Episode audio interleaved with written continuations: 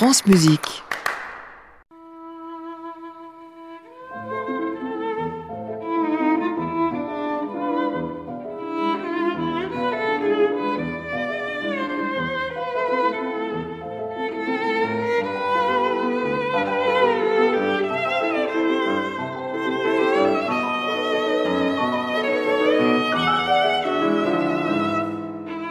Carrefour des Amériques. Une série de Marcel Quilliveré pour les médias francophones publics. «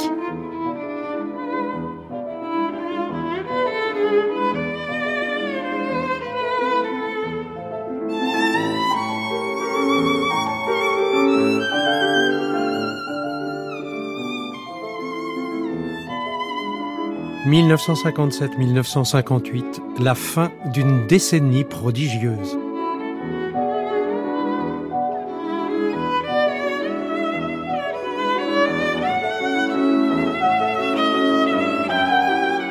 Bonjour à toutes et à tous et merci de votre fidélité au carrefour des Amériques. Les années 50 s'achèvent à Cuba. La décennie prodigieuse, comme l'ont appelé les artistes et les musiciens, une période qui s'achève tragiquement en 1957 et en 1958 sous la dictature de plus en plus brutale du général Batista. Pourtant, les voyageurs et les touristes de passage ne se rendent compte de rien. En effet, Cuba est toujours aussi prospère.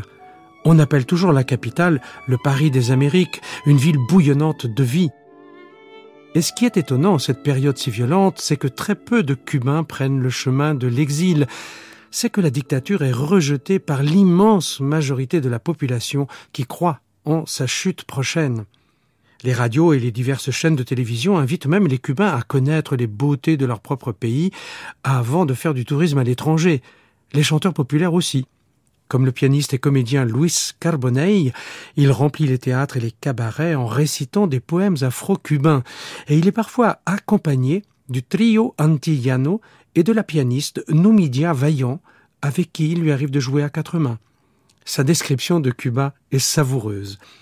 Un caïman qui se frotte sur un tapis de crabe, une demi-lune au reflet de cuivre, le machete et le cuir, la rumba et la canne à sucre, la lumière luxuriante et les coquillages d'un Dionysos africain, mon pays, c'est tout cela. Et le trio antillano reprend en chœur Conozca Cuba primero y al extranjero después. Connaissez Cuba d'abord et ensuite l'étranger. Cuba primero.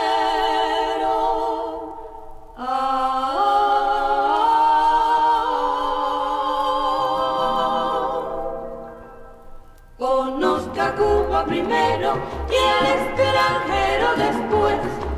Conozca Cuba primero y al extranjero después.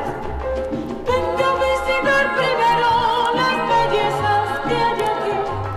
Venga a visitar primero las bellezas que hay aquí. El valle de Yumurí, la playa de Varadero. Caimán que se rasca el lomo en un arco de cangrejos. Media luna con reflejos de cobre, cobalto y cromo. Perla perdida en el domo de inhóspito meridiano. Rompeola santillano de bárbaros saxofones. Picadero de ciclones, así es mi suelo cubano. Conozca Cuba primero y al extranjero después. Conozca Cuba primero y al extranjero después.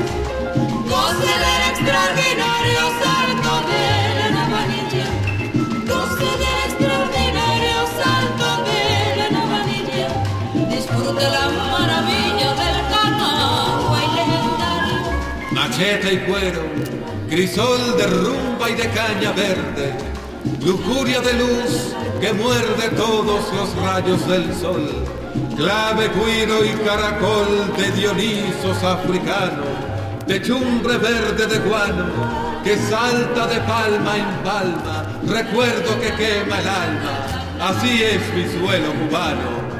Como un amigo, como un hermano, como cubano lo invita usted. Como un amigo, como un hermano. Conozca Cuba primero.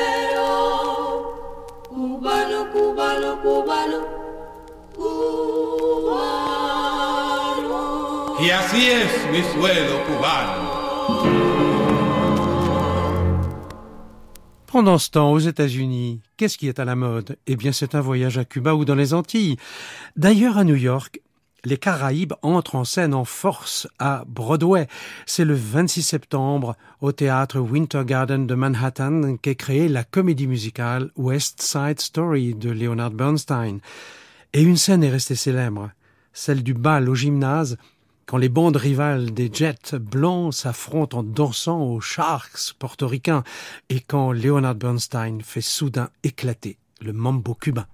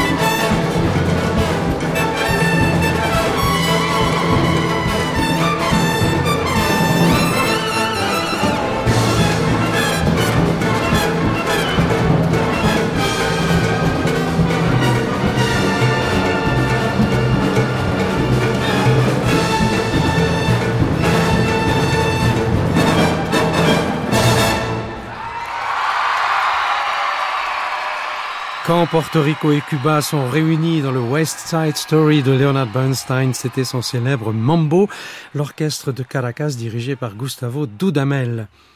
Les grands chanteurs populaires des États-Unis sont de plus en plus présents sur les grandes scènes de la Havane. Le 29 janvier 1957, le chanteur noir américain Nat King Cole se produit pour la première fois à Cuba. C'est au luxueux cabaret Tropicana. Il chante notamment aux côtés de Celia Cruz en première partie de soirée, avant que le ballet du Tropicana entre en scène pour son grand spectacle afro-cubain. Nat King Cole était devenu en Amérique l'interprète idéal des boléros cubains qu'il chantait en espagnol, comme le célèbre Tres palabras, je ne te dirai que trois mots, como me gustas, tu me plais, avec en plus le charme de son accent inimitable.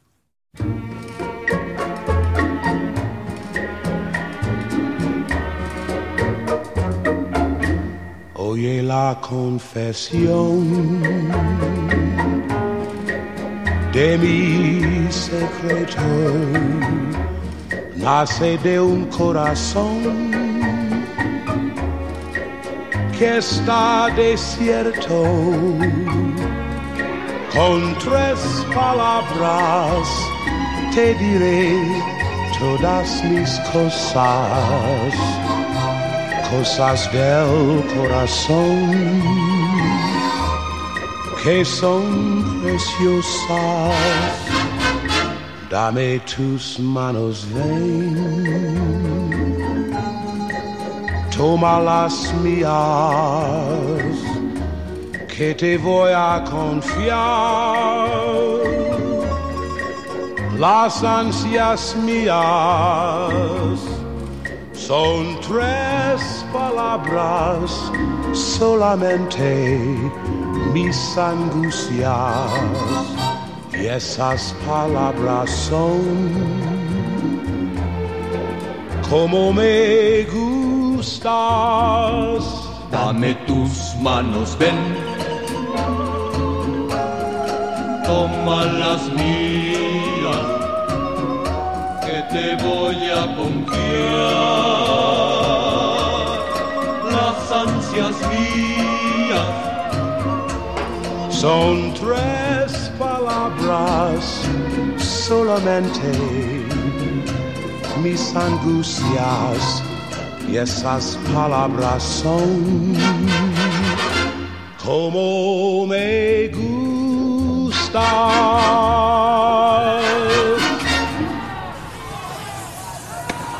La dictature entre-temps se durcit.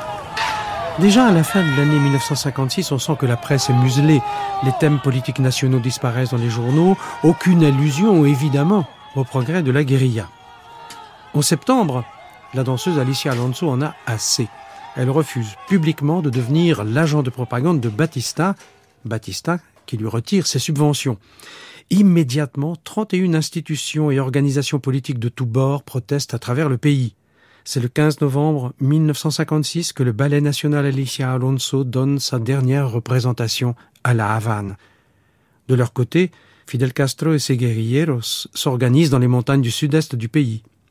Curieusement, Castro se méfie de l'étudiant Frank País, le fidèle de la première heure, celui qu'il a secondé lors de son débarquement et lors de l'attaque de la caserne Moncada. Il l'attaque soudain avec une virulence incroyable, il l'accuse même publiquement je le cite, d'être l'homme des Américains. C'est que la personnalité et le charisme de Frank País l'agacent. Est-ce qu'il y voit un rival? Coïncidence, Frank País échappe à un coup de filet de la police avant d'être assassiné en juillet 1957 en pleine rue à Santiago. On n'a jamais retrouvé le meurtrier.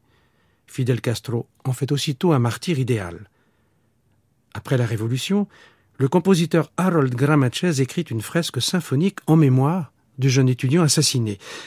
Une musique à programme un peu dans le genre imposé du réalisme socialiste, mais dont il se dégage dans un mouvement pour retrouver les accents de musique populaire qui sont vraiment les siens et qu'il a toujours revendiqués.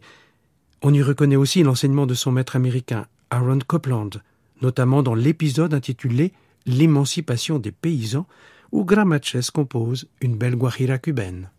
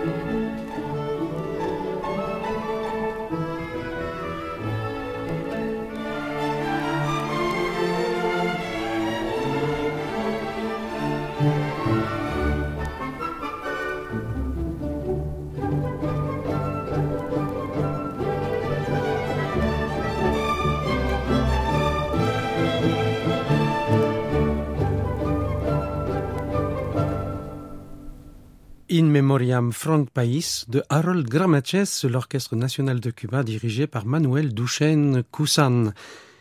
Malgré la gravité de la situation politique, les concerts et récitals de la Havane sont toujours d'un très haut niveau. Parmi les artistes invités en 1956 par la société Pro Arte, on remarque notamment le ballet français de Janine Chara et le pianiste Wilhelm Kempf, qui joue Bach, Scarlatti, Mozart et Schumann, ainsi qu'une sonate argentine qu'il a composée. Puis Christian Ferras, ovationné après la Havanaise de Saint-Saëns et Zigane de Ravel, et enfin Isaac Stern, Stern qui crée ce soir-là à Cuba la Pampeana du compositeur argentin Alberto Ginastera. En 1957, Arthur Rubinstein et Alexis Weissenberg leur succèdent. Et du côté des grands chanteurs d'opéra, Fedora Barbieri qui revient, et deux voix sublimes avec lesquels s'achève cette période où, depuis Erich Kleiber et Frieda Weissmann, les grandes chanteuses de l'opéra de Vienne venaient chanter à Cuba. Je veux parler de Hilde Guden et de Lisa de la Casa.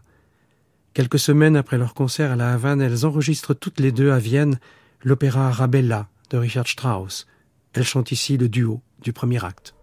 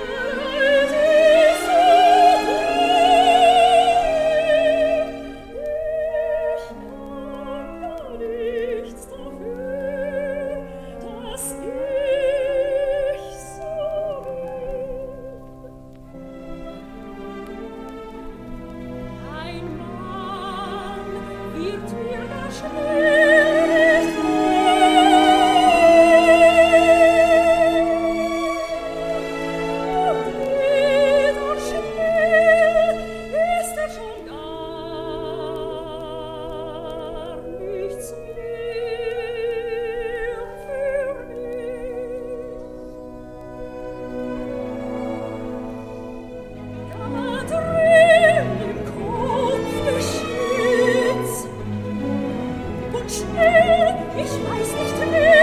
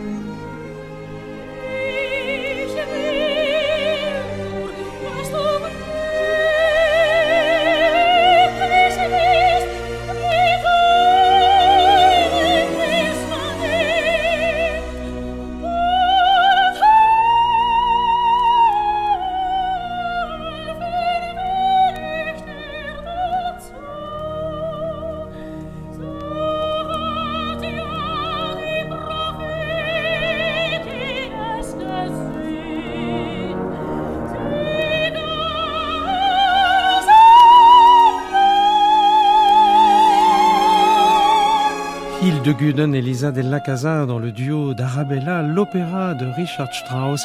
Nous entendions ici l'orchestre philharmonique de Vienne, justement dirigé par Georg Solti. Malgré la tension palpable dans la ville de la Havane, malgré les violences, le public ne déserte pas les salles de spectacle. Et pourtant, il n'était pas rare, la nuit, de se trouver confronté à des luttes armées opposant les sbires de Battista à des opposants. Mais les soirées d'opéra font le plein. La création du secret de Suzanne de Wolf Ferrari, judicieusement couplée avec Payas, connaît un succès étonnant.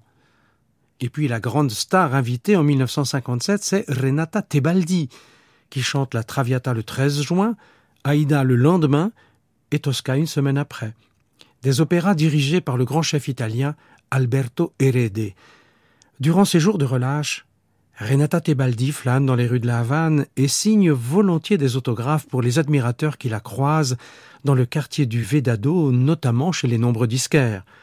Et puis la société Pro Arte crée deux opéras en un acte inconnus du public avec des chanteurs cubains. La critique est enthousiaste et le public a répondu à l'appel. Il s'agit du viol de Lucrèce de Britton avec la star des mezzo-cubaines Marta Pérez. Et en deuxième partie, Angélique, la comédie lyrique de Jacques Ibert, dont la musique rutilante, rythmée, a emporté l'adhésion des spectateurs. Eh bien, voici deux extraits. La musique qui accompagne l'entrée du prince mauresque à qui Boniface, le mari, veut vendre sa mégère de femme Angélique, et le final où Boniface la reprend puisque même le diable n'en veut pas.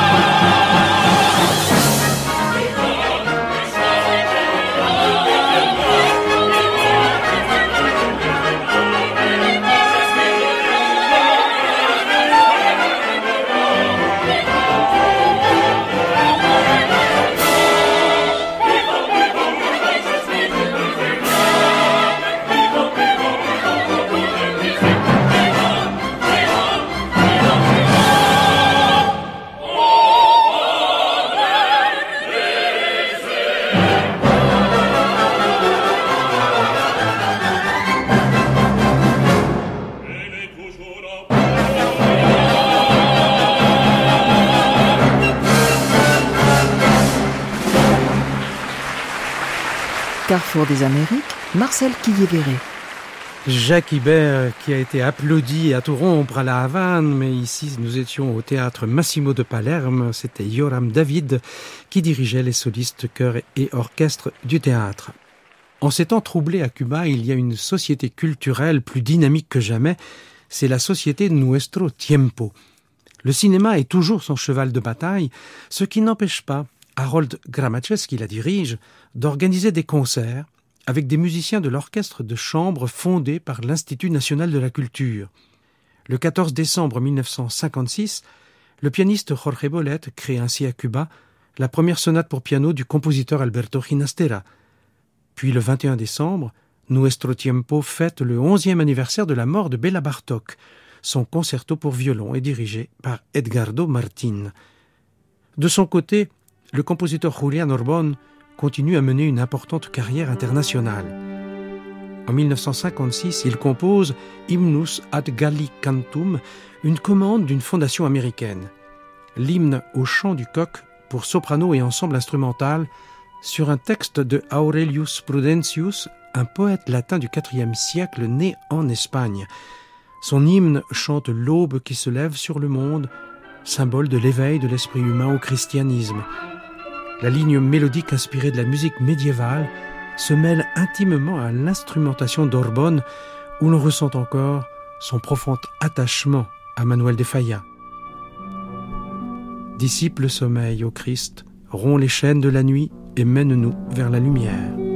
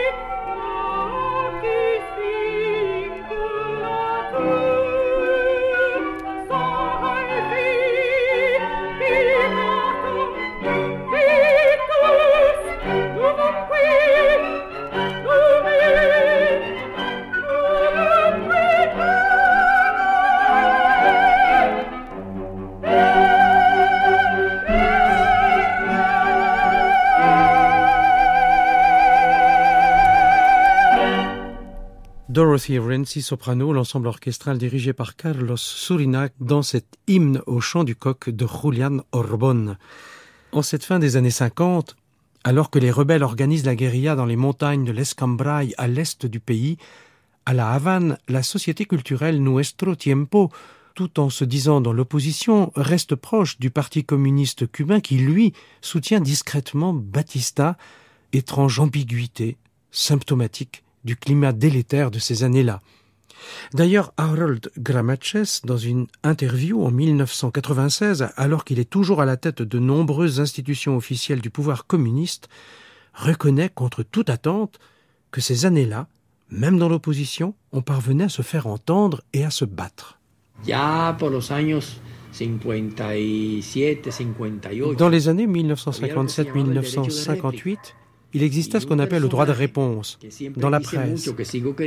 Et un personnage que j'ai beaucoup aimé et que j'aime toujours beaucoup, qui vit actuellement en Espagne après un séjour en Allemagne, un poète qui faisait partie du groupe de Orígenes, Ton Baquero, qui était le rédacteur en chef, je dirais même le directeur, du journal le plus réactionnaire de Cuba, le journal de la marine. Mais après un certain temps, ce monsieur, qui était un grand professionnel très cultivé, a instauré le droit de réponse dans le journal. Quand était publiée en première page une attaque contre la société culturelle Nuestro Tiempo, dans laquelle j'étais visé personnellement, et qui était un appel au gouvernement face au danger qu'elle représentait, j'allais directement au journal. Et Gaston Baquero me disait, ça vient de l'ambassade américaine, tu peux y répondre comme tu l'entends, et ta réponse paraîtra au même endroit à la une. J'ai encore toutes ces coupures de journaux. Cela montre toutes les possibilités qu'il y avait, même dans ce domaine. Je fais remarquer à Harold Gramaches que finalement la société Nuestro Tiempo et le Parti communiste dont elle était très proche ont eu pignon sur rue durant toute la dictature de Batista, jusqu'à la victoire de la Révolution.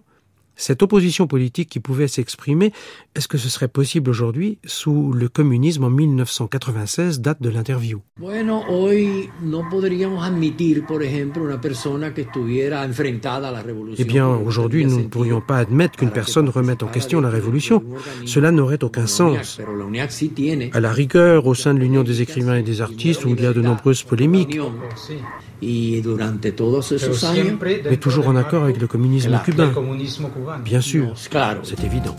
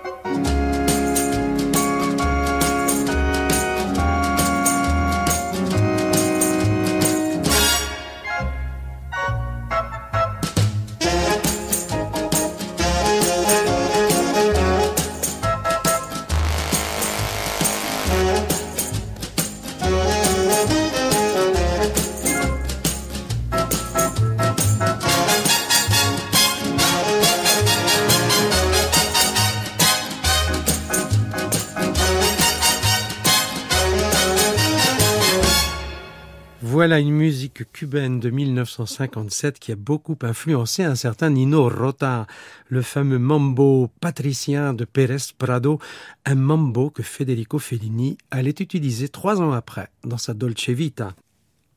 Avec Julian Orbon, l'autre compositeur qui a quitté la société culturelle Nuestro Tiempo pour son dogmatisme, c'est Aurelio de la Vega. Il est rentré de Californie en 1948, passionné par la musique de Schoenberg et d'Alban Berg ce qui lui vaut les foudres d'Harold Gramatches dans les colonnes de la revue La Musica.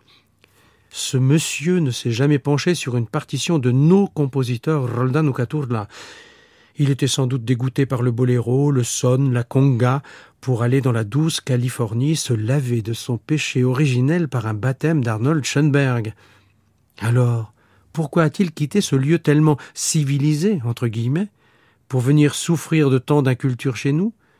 Serait-il revenu à Cuba pour créer l'école atonale qui va nous sortir de notre retard colonial et mettre notre pays à jour, entre guillemets, en matière d'art musical? N'en déplaise à Gramatches, Arnold Schoenberg n'était pas inconnu du public havanais. Fin février 1956, son quatuor numéro 2 avait été créé à Cuba avec un grand succès public contre toute attente. Des articles élogieux dans la presse félicitaient la soprano cubaine Iris Bourguet qui chantait dans le troisième et le quatrième mouvement dans un allemand superbe. On avait joué des œuvres de Schoenberg depuis 1933 à Cuba, notamment La Nuit transfigurée dirigée par Yasha Orenstein et Frieda Weissmann dans les années 40. En 1957, Aurelio de la Vega compose son quatuor à cordes la première œuvre dodécaphonique d'importance à Cuba. Curieusement, ce quatuor a reçu un prix. En 1957 avait été organisé un concours au Lycéum de la Havane. Le premier prix, c'était la publication de l'œuvre aux éditions universelles de Vienne.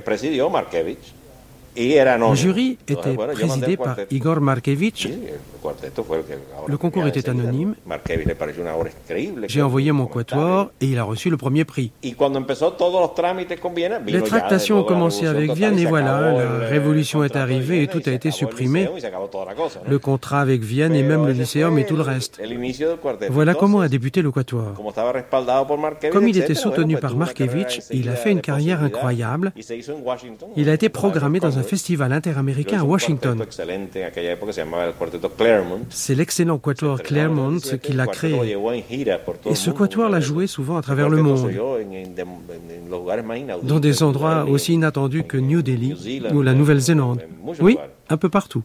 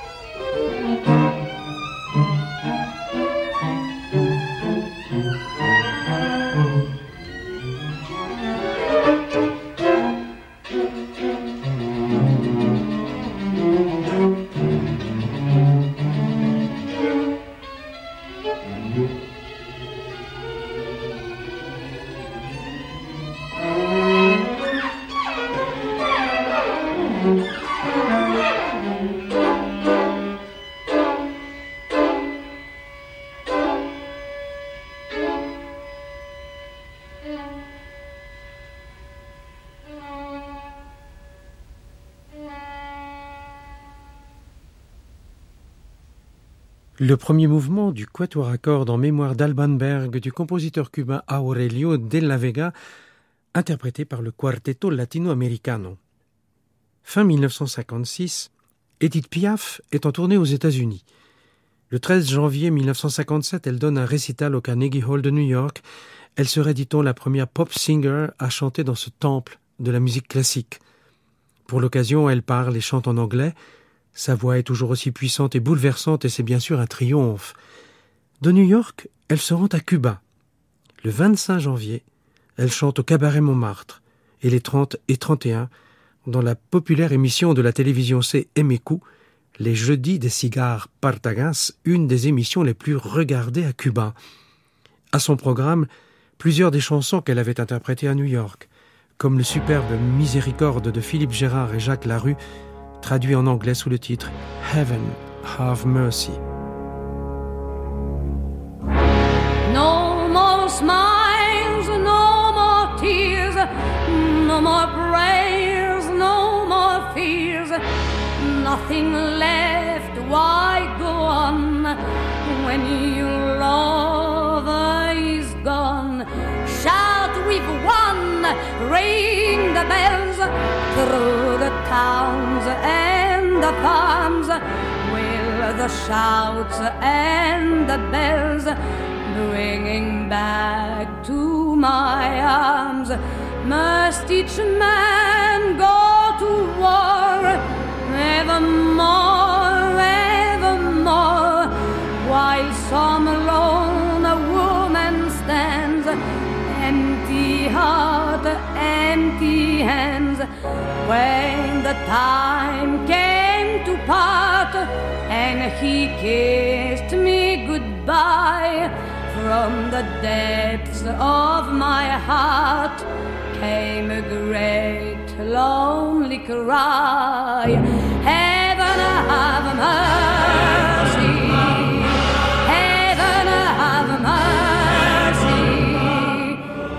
Mines came, they carved his name upon a cross.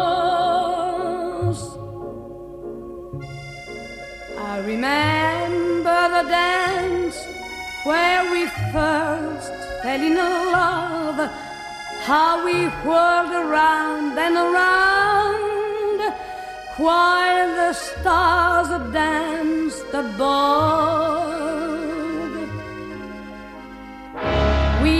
Would walk by the shore, watch the sheep sail away. Lovers need nothing more, just a new dream each day.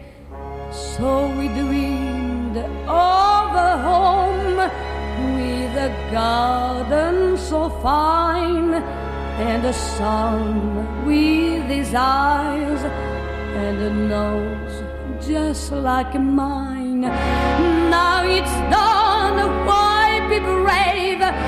Why should I live like this? Shall I wait by the grave for my lost lover's kiss? Stop the bell, stop the bell. I've no tears left to cry. Must I stay here in hell? Lord above, let me die.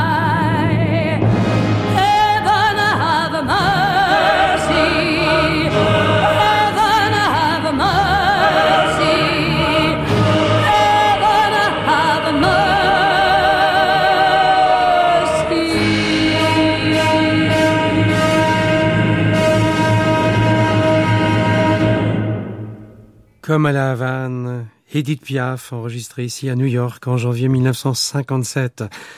En novembre de cette même année, le compositeur brésilien Aitor Villa-Lobos est en tournée aux États-Unis. Il crée à l'université de Miami les quatre danses symphoniques du compositeur Julian Orbon. La troisième de ces danses, déclamatoria, est noble et solennelle. Elle est l'expression, disait Orbon, de l'homme hispano-américain, comme il se définissait lui-même, l'homme hispano-américain qui envisage la culture avec un sens radieux de la liberté. C'est un homme syncrétique, en qui se réunissent les instants sacrés qui ont constitué son histoire. Orban cite ensuite les prophéties du Popol Vuh Maya, quand la culture américaine, et je le cite, en un moment suspendu de son histoire la plus ancienne, attendait dans un silence sacré une nouvelle fécondation solaire et l'apparition d'un soleil qui se lèverait comme un homme.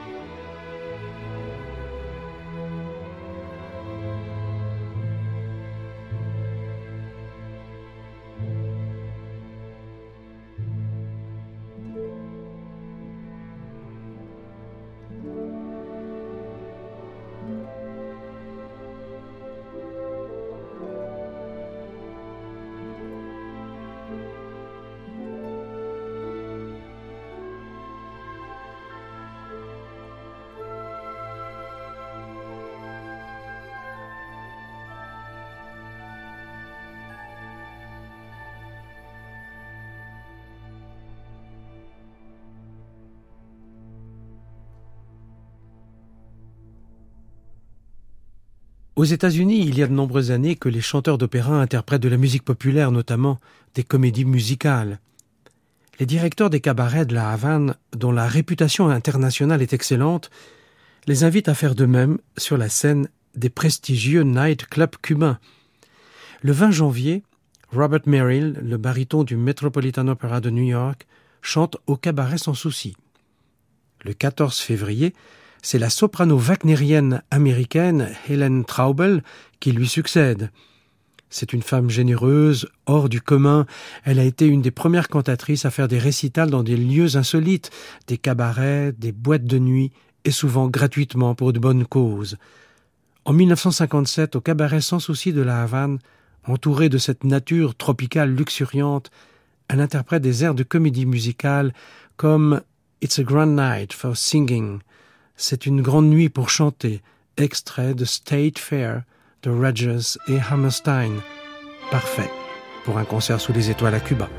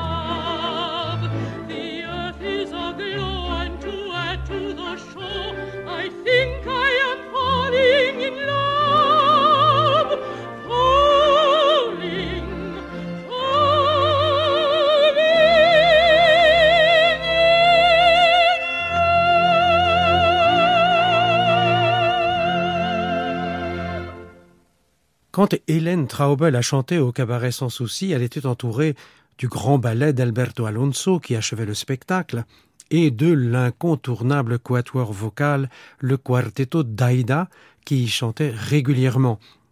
C'est en 1957 que le quartetto d'Aida enregistre son unique disque, à part quelques nouveaux titres à Mexico un an plus tard. Quatre femmes exceptionnelles qui ont commencé peu après une brillante carrière individuelle. Elles chantent ici avec l'orchestre de Chico O'Farrill. O'Farrill, c'est une famille légendaire à Cuba. Chico était né à La Havane en 1921 d'un père irlandais et d'une mère allemande.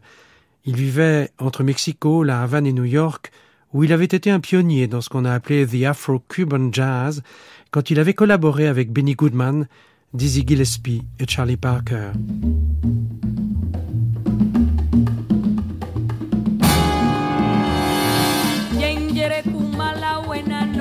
llevó en la noche y en La buena noche, ¿cómo está usted?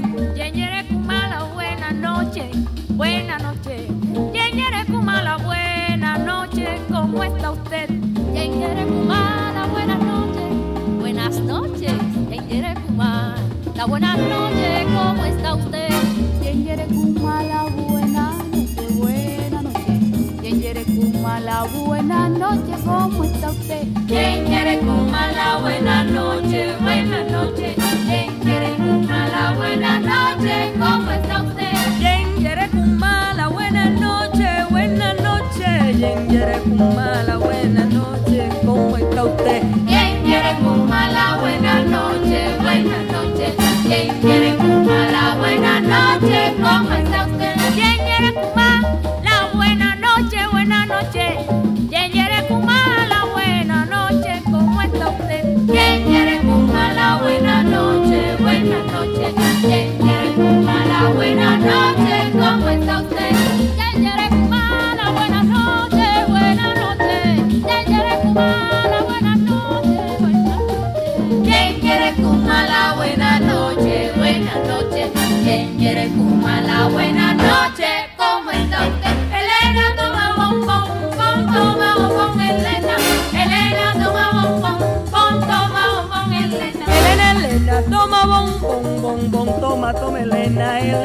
Elenita toma bombón y le gustan de canela. Elena toma bombón, bom, toma bombón, Elena.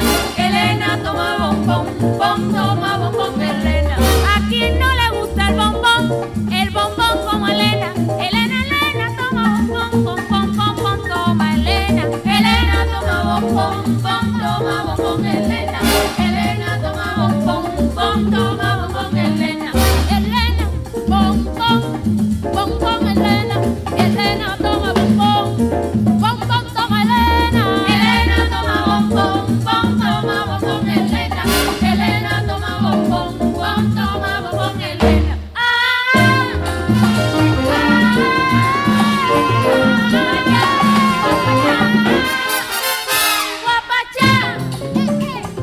C'est avec le quartetto d'Aida, un quatuor mythique à Cuba, qu'on se quitte aujourd'hui pour se retrouver bien sûr dans le prochain Carrefour des Amériques, une émission des médias francophones publics réalisée par Géraldine Prutner et Claude Nior, une émission qu'on peut écouter et réécouter en podcast. À réécouter sur francemusique.fr.